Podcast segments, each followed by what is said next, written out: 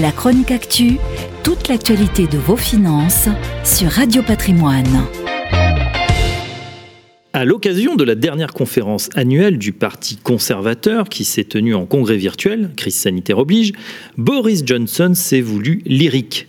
C'est le vent au large de nos côtes qui a soufflé dans les voiles de Drake, de Raleigh et de Nelson et a propulsé la Grande-Bretagne vers sa grandeur commerciale.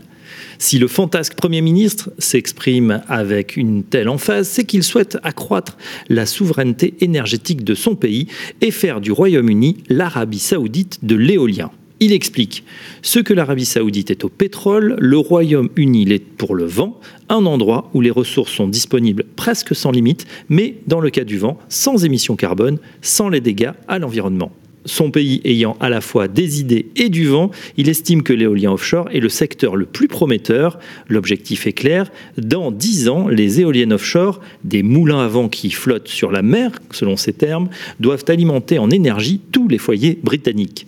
À l'heure de la révolution industrielle verte, cet objectif est ambitieux mais pas irréalisable. Selon les chiffres de Renewable UK, la capacité éolienne en mer du Royaume-Uni s'élève à plus de 10 gigawatts. Le pays de Sa Majesté bénéficie d'un certain savoir-faire et abrite déjà un certain nombre de grands parcs éoliens offshore, notamment de Hornsea One dans les eaux au large du Yorkshire, en Angleterre, qui a une capacité de 1 gigawatt. Ironie de l'histoire, Boris Johnson ne s'est pas toujours montré si enthousiaste concernant cette source d'énergie.